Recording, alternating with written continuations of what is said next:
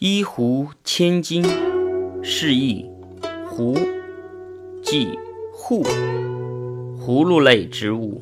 比喻袍虽价值不高，但关键时刻就十分宝贵。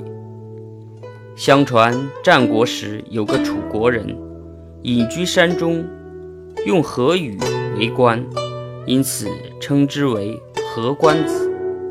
后人著了一部书，托称《河关子》，共三卷，十九篇。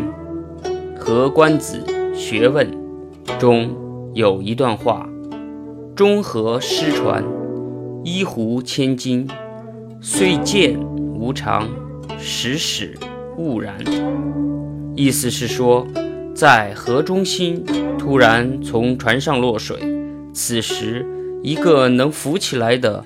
刨瓜却价值千金，虽然这刨太平常了，但这时却派上了很大的用场。